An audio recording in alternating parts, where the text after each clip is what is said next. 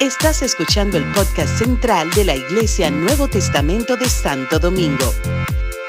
Esperamos que este mensaje sea de bendición para tu vida.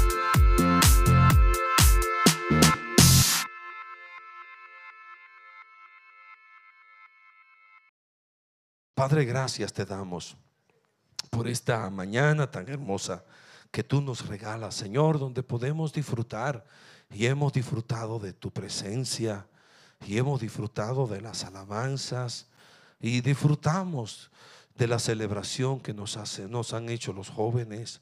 Y hemos disfrutado la, la presentación, Señor, de los directores del culto de hoy. Gracias por ellos, gracias por esta, esta nueva generación que se levanta, Señor. Gracias, Padre, por el cuidado que tú has tenido y tuviste de esos hermanos que vinieron a bendecir nuestro país. Gracias por llevar tu palabra, Señor, y por tocar cada vida, cada vida, cada vida, cada vida, Señor. Gracias te damos. Bendice eh, eh, esta palabra, Señor, que tú has puesto en mi corazón para compartirla con la iglesia en el nombre de Jesús. Amén. Abramos la palabra del Señor en Primera de Corintios 8:6. Máximo compartió este verso a los hombres de hoy y ya yo lo tenía en mis notas para empezar mi sermón. Primera de Corintios 8:6 voy a estar hablando sobre la paternidad de Dios, ser imitadores de Dios, como un padre bueno y amoroso que él es. La palabra de Dios dice en Primera de Corintios capítulo 8 verso 6, para nosotros sin embargo, solo hay un Dios. ¿Cuánto Dios hay? Solo uno. El Padre. ¿Quién es? El Padre. Él es el Padre, el, del cual proceden todas las cosas. Y nosotros somos para Él y un Señor Jesucristo, por medio del cual son todas las cosas y nosotros por medio de Él. Solo hay un solo Dios, el Padre. El Padre. En el Antiguo Testamento, como dije la, la, vez pasada que compartí con ustedes, Dios se reveló de tantos nombres. Él se reveló como el Elohim, el que, el que era. Dile, dile, eh, dile a, mi pueblo que, que, yo soy, te envía. Él se reveló a Abraham como el Shaddai. Él se reveló en el, en el, en el al mismo Abraham como Jehová Jireh, Jehová proveedor. Él se reveló a su pueblo como Jehová Rafa, Jehová sanador. Él se reveló como, como Roy, como la bandera, como el estandarte. Jehová de los ejércitos, el que pelea las batallas. Y tantos nombres y tantas maneras de conocer a Dios en el Antiguo Testamento. No obstante, desde el mismo Antiguo Testamento Dios se reveló como el Padre, el Padre de su pueblo. Él, quiso que el pueblo, el pueblo lo conociera como su padre. ¿Por qué esta figura del padre? Porque el padre, el padre, el padre es esa figura, ¿verdad? De autoridad. Es esa figura en el hogar de protección. Es esa figura de provisión. Y quizás no todos hayamos no, todos tengan, ¿verdad?, la figura de un padre eh, de, excelencia, pero si no la has tenido, hoy puedes recibir esa figura en el Señor. Él es el papá del cielo. Él es tu padre. Miren algunos versos como Dios se reveló en el Antiguo Testamento como Padre. En el libro de Oseas, capítulo 11, versículo 1 y versículo 2, dice, cuando Israel era muchacho, cuando Israel era muchacho, cuando era muchacho, yo lo amé. Cuando Israel era muchacho, yo lo amé. Cuando yo me sentí en algún momento de mi vida apartado, que me sentí fuera, alejándome de Dios, que me sentí en algún momento de mi vida, en mi adolescencia, frío, alejado de Dios, porque sentía que si le fallaba a Dios, si le fallaba a Dios, Dios me iba o a castigar o que ya Dios no me iba a amar como, como me, amaba y, yo me alejé de Dios. Qué, qué error el mío, ¿verdad? Porque Dios siempre ha estado ahí para mí y para ti también. Pero al encontrar este verso, me identifiqué mucho con él. Cuando Israel era muchacho, cuando Israel era muchacho, había veces esos muchachos carpetosos. ¿Ustedes han conocido alguna vez un muchacho carpetoso? De esos muchachos que no se están quietos. Rebelde, duro, fuerte.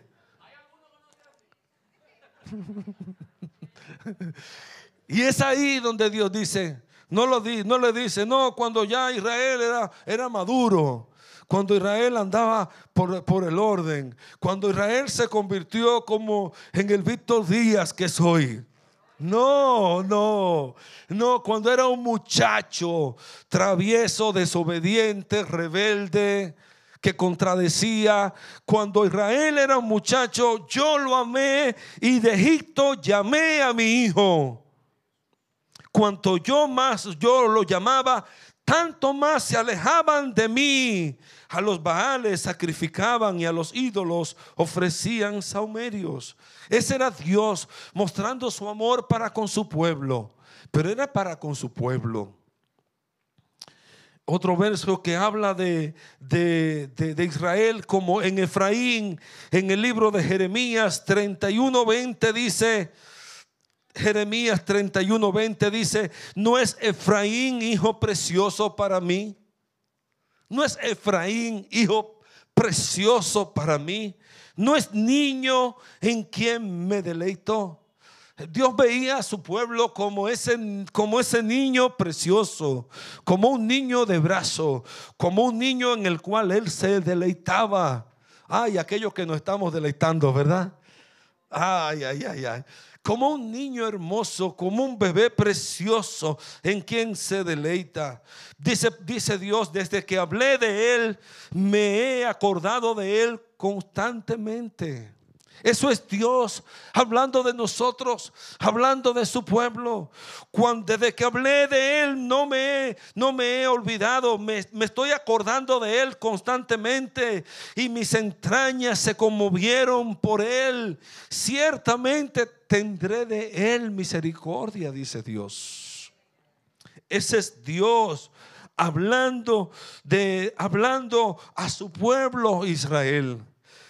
Y, Dios hablaba así en el Antiguo Testamento, mi pueblo, mis hijos, mi pueblo, ellos son mis hijos, son hijos preciosos para mí. Pero en el Nuevo Testamento, no, Dios quiere que tú y yo lo veamos como un Dios personal. Dios quiere no tan solamente verlo así como mi pueblo, ese es mi hijo, mi pueblo, sino que este y este y este y este y este son mis hijos. Jesús vino a revelar al Padre. Y en, la, en el Nuevo Testamento, más que cualquier otro nombre eh, del Antiguo Testamento, Jesús trae a colación, remacha la paternidad de Dios remacha, vuelve una y otra vez mi Padre, mi Padre, mi Padre que está en los cielos, mi Padre que está en los cielos. Dice la palabra de Dios en Mateo 6:9, ¿verdad? Esa oración modelo. Cuando oren, digan, ¿cómo van a decir? Padre nuestro que estás en los cielos, santificado sea tu nombre. Así que esa fue la palabra preferida de Jesús para referirse a su Padre Dios, su Padre, su Padre. Y el propósito era revelar que no tan solamente Dios tenía fuerza ¿verdad? Para el universo, sino que tenía esa gracia para revelarse de una manera paternal a toda la humanidad. Él quiere que hoy todos, todos los reconozcan como Padre. Y la verdad es que mucha gente piensa que todos somos hijos de Dios, que toda la humanidad son hijos de Dios. La verdad es que hay, una condición, hay una condición si tú quieres ser hijo o hija de Dios. ¿Cuál es? ¿Cuál será? Jesús, Juan dijo, Juan, el escritor, el evangelista Juan, dice Juan 1, 11 y 12, a lo suyo vino, Jesús vino a los suyos y los suyos no le recibieron, más a todos los que le recibieron, a los que creen en su nombre, Él le da la potestad, el derecho, ¿verdad? El derecho legal de ser hijos de Dios. Y dice Romanos, por allá Romanos 8, que si hijos, si somos hijos, también somos herederos. ¿Cuántos son herederos de Dios? Ay, ay, ay, ay, ay. Wow. ¿Cuánta gente rica hay aquí entonces? Apláudelo al Señor.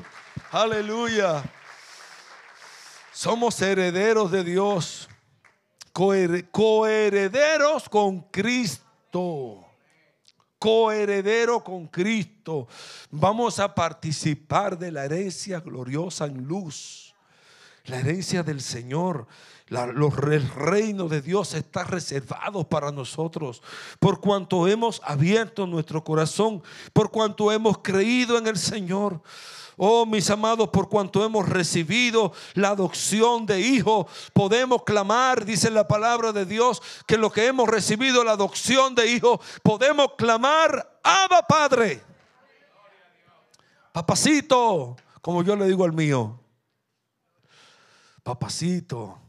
Oh, mis amados, qué bueno poder tener esa figura biológica aquí en la tierra de uno ya de tener esa comunión, ¿verdad? Y esa poder honrar a un ser humano que te haya guardado y protegido.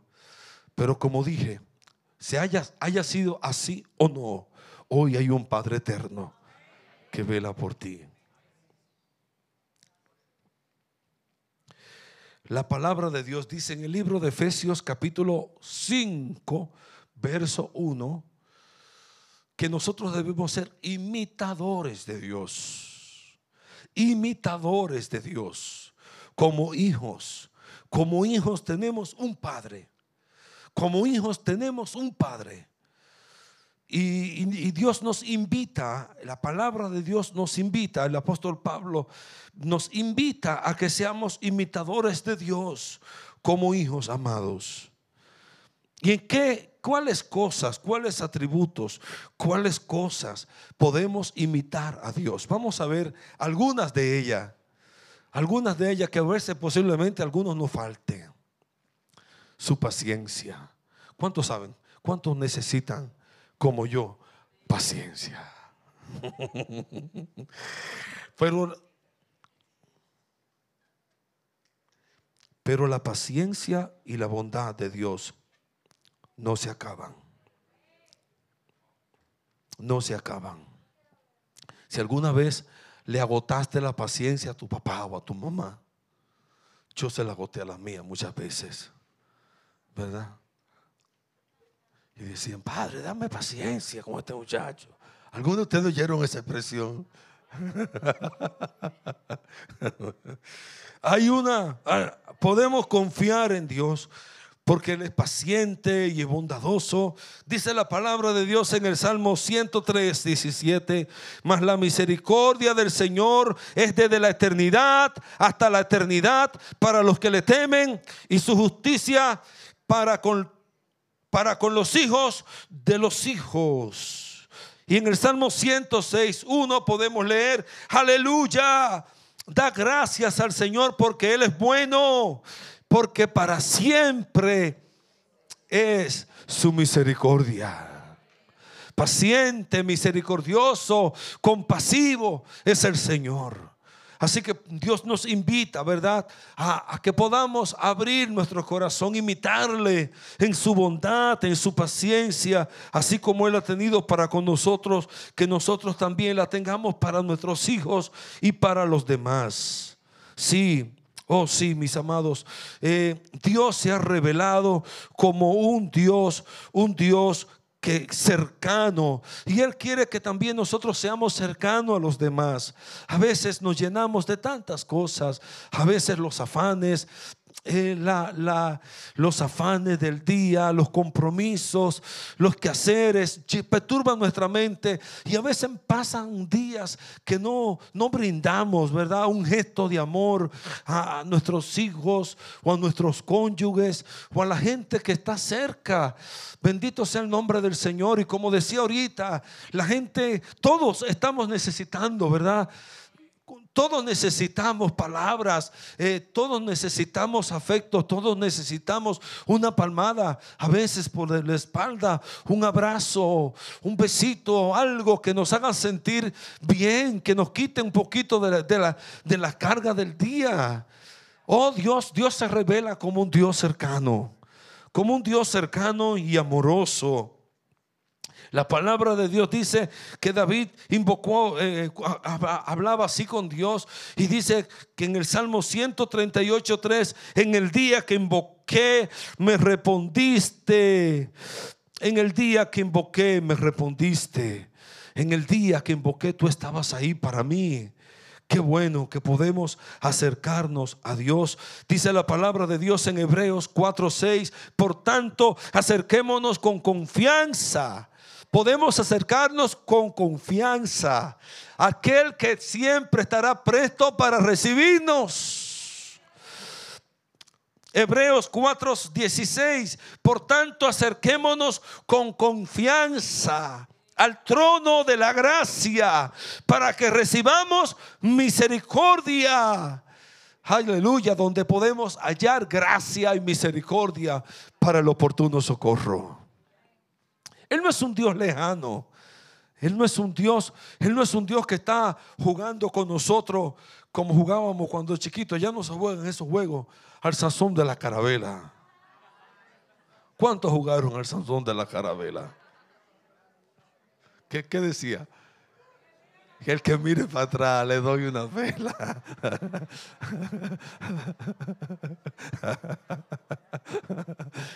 Manda, tú gaste mucho al sazón. ¿Ah? El zoom ¿Y cómo? Y yo, yo cambié el juego entonces. Ese era otro. No, pero era ese, ¿verdad? Que la ronda y el que iba para atrás, entonces había una varita. Ese mismo es. El zunzún de la carabela. El que mire para atrás le doy una pela. A veces pensamos que Dios está así, ¿verdad? Como aquel que, está pronto, que si nosotros miramos para atrás, ahí mismo viene la vara para nosotros. Y, y es verdad que Dios como Padre nos disciplina. Y es verdad que cuando somos disciplinados por Él, no nos produce gozo. Como dice la palabra de Dios, que tampoco nos produjo gozo cuando nuestros padres terrenales nos, nos, nos corrigieron. Pero como dice la escritura en el libro de Hebreos capítulo 12, Él es un Padre bueno, amoroso, misericordioso, compasivo y que también nos disciplina para que no seamos hijos bastardos ¿verdad? Sino como hijos podamos recibir la disciplina del Señor.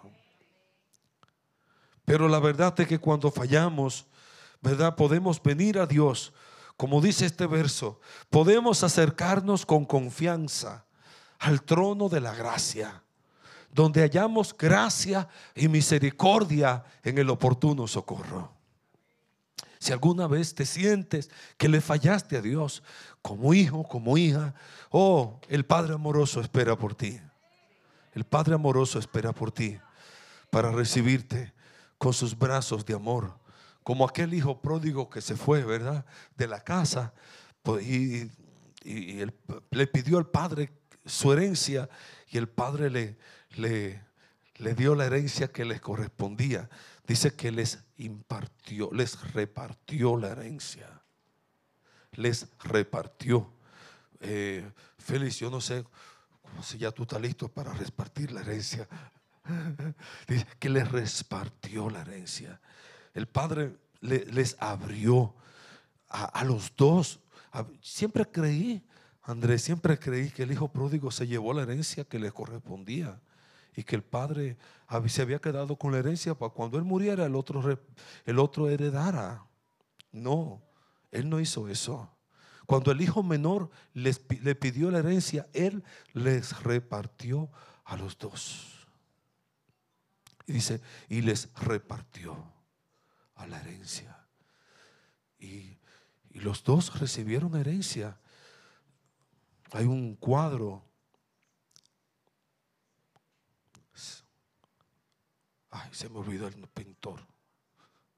Pero hay un cuadro bien interesante en Holanda que se llama el hijo Rembrandt, Rembrandt, hermano Domingo, Rembrandt, Rembrandt. ¿Ah? El Rembrandt. Sí, él pintó aquel cuadro famoso, el hijo pródigo.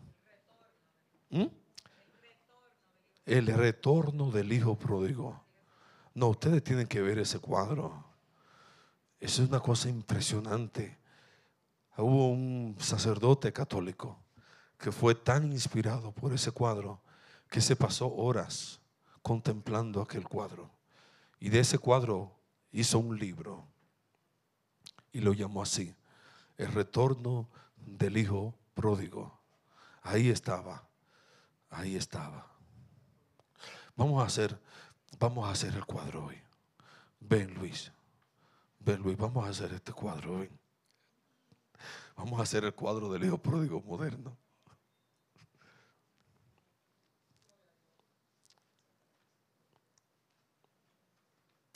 Necesito, ponte aquí Luis. Necesito dos jóvenes. Ven, ven Samuel. Samuel Vargas, ven. Ay, Dios mío. Muy bien. Vuelve, Samuel, eso.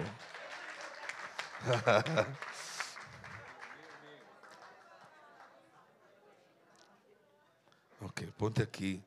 Ponte aquí, Samuel.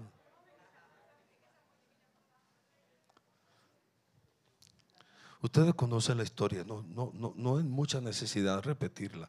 El hijo se fue, malgató todo lo que tenía, eh, gastó su herencia y luego regresó a la casa del padre y ahí estaba el padre recibiendo al hijo. Lo que ese pintor, eh, lo que ese pintor pinta es que el padre está recibiendo al hijo así, eso, abrazado así. Así. Y este está así mismo, con esa misma posición, serio, mirando esa escena, pero bien serio. Así mismo, Samuel.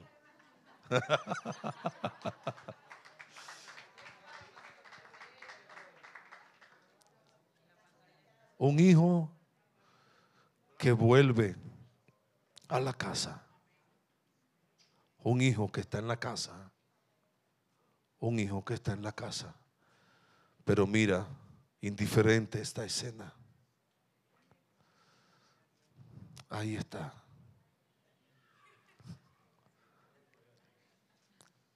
A veces, mira Luis, mira el cuadro, mira el hijo mayor allá, mirándolo, indiferente, medio bravo con esa cara de que, y a mí que.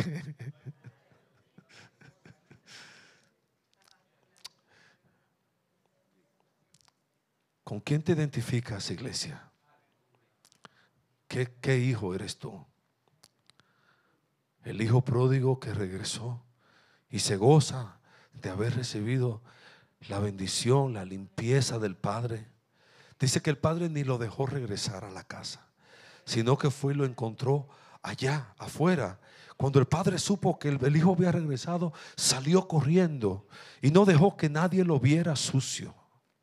No dejó que nadie lo viera indigno, sino que yo me imagino que con, la, con su misma ropa lo cubrió Y dijo a los servidores, vayan, busquen ropa y calzado para sus pies, porque no voy a dejar a nadie, que nadie vea a mi hijo con indigno. Él va a regresar a la casa, pero va a, va a regresar vestido, va a regresar como un hijo, porque mi hijo que estaba muerto no está muerto, vive. Pero había uno y le puso anillo y le dio autoridad. Gracias, Denis. Pero había uno, este un, un hijo mayor, que se quedó indiferente. Estoy aquí, siempre vengo aquí, siempre estoy en la casa del Padre, siempre vengo al oculto. A veces tenemos la actitud del hijo mayor, ¿sí o no? Ay, Ahí está papá recibiendo a más hijos. Y yo que estoy aquí. ¿Y a mí qué? ¿Y a mí para cuándo? Y el papá le dijo al hijo, mi hijo, tú siempre has estado conmigo, gózate. Entra a la fiesta.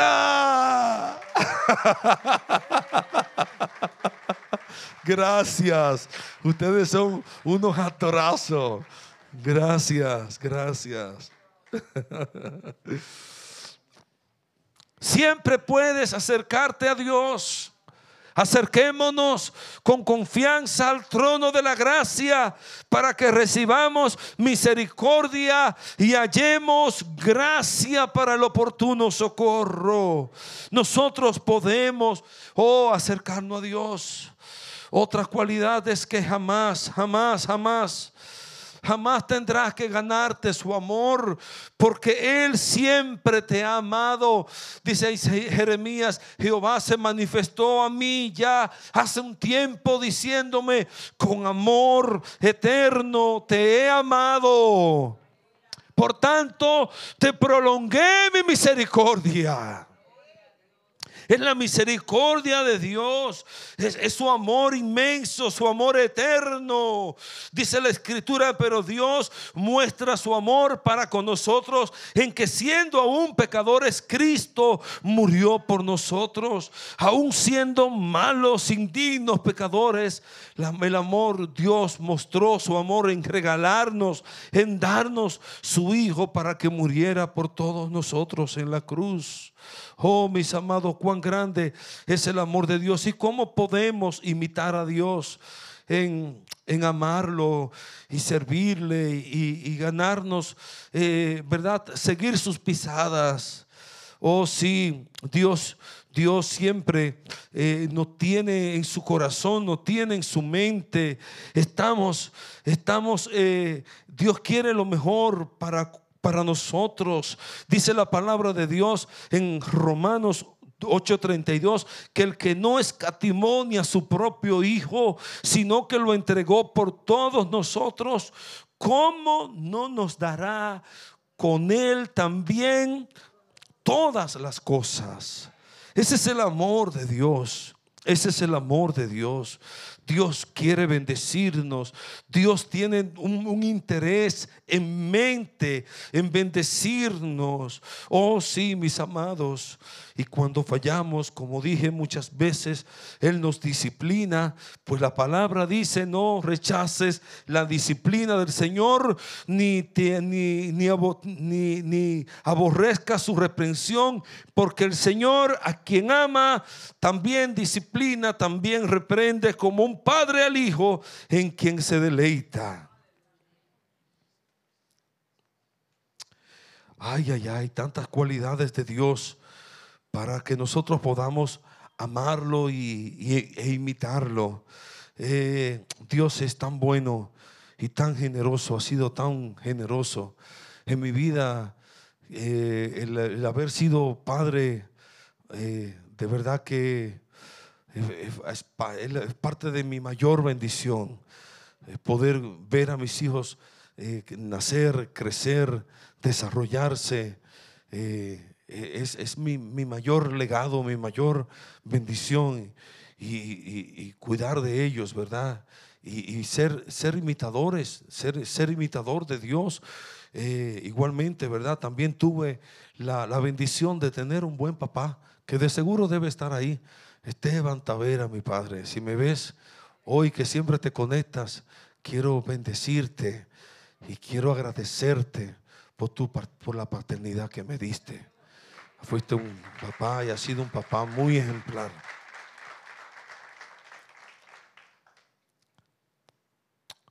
Por último, como padre, Dios nos conoce íntimamente. Dios te conoce, Dios conoce tus luchas, Dios conoce tus, tus flaquezas y Dios quiere que seamos sinceros con Él.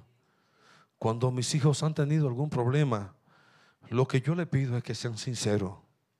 ¿Cuántos padres hay aquí que son, dicen lo mismo? A mí no me importa cómo cayó, ni cuántas veces cayó, y qué, y qué locura hizo pero que me sea sincero, que abra su corazón. ¿Verdad que sí?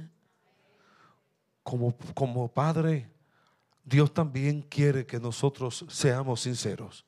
Porque de todas maneras a Dios no podemos engañar. Dios nos conoce. Dios nos conoce. Oigan lo que dice el Salmo 139.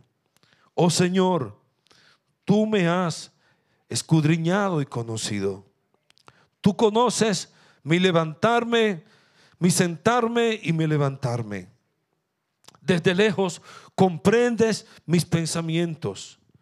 Tú escudriñas mi senda y mi descanso y conoces bien mis caminos. Qué tremendo. Dios conoce nuestro andar, nuestro despertar, nuestro levantarnos. Dios conoce nuestros, nuestros caminos. Oh sí, mis amados, delante de Dios está todo descubierto, todo está debajo de su luz, porque Él nos conoce, Él comprende nuestros pensamientos. Y a veces andamos, ¿verdad? Queriendo eh, engañarnos a nosotros mismos, queriendo engañar a Dios, pero a Dios no lo podemos engañar. Él conoce, Él nos ve. Por eso el salmista David decía, examíname, oh Dios y conoce mi corazón y ve si hay en mí algo que necesite ser arreglado y guíame por el camino eterno. Ese es un Dios, el Dios de amor, el Dios que te quiere abrazar hoy, el Dios que quiere que revelarse como tu Padre, un Padre eterno, un Padre fiel, un Padre misericordioso.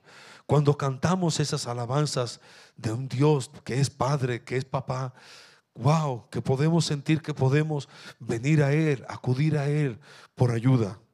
Y quizás como a los hijos les pasa, ¿verdad? Cuando son pequeñitos, uno los, están aquí y, no se despegan de uno.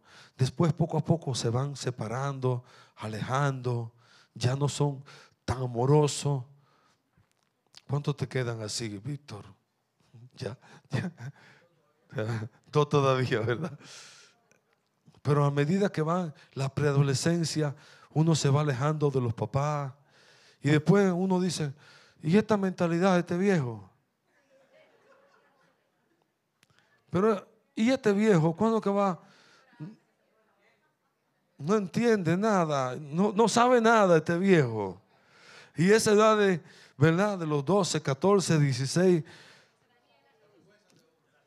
no, no quiere ni que uno se acerque al colegio.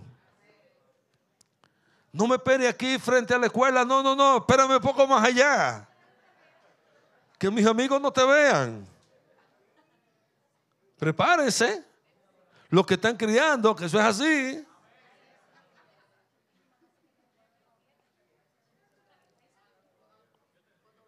Y uno, y uno, el buen padre, persiste, lo sigue bendiciendo, lo sigue apoyando, y lo sigue cuidando, le sigue supliendo. Wow, qué tremendo. Y después, sí.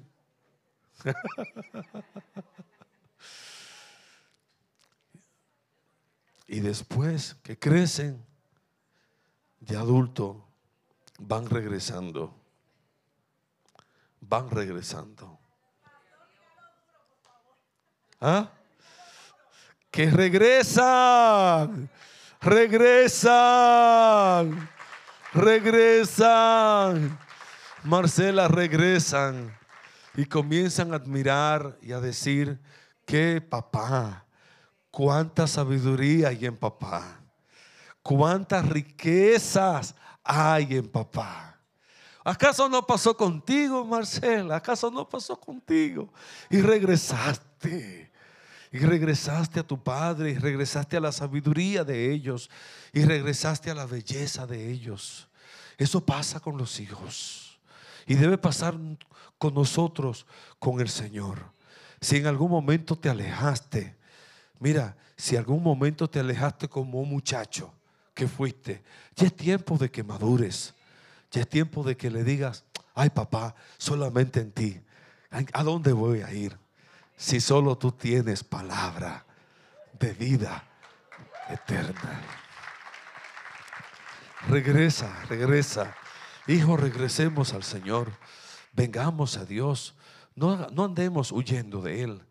No andemos huyendo de Dios. Él es un Padre amoroso, Él es un Padre bueno, Él es un Padre sabio y quiere lo mejor para nosotros. Vamos, vamos a adorar un día, un, un momentito más al Padre del cielo. Vamos a estar de pie. Gloria a Dios.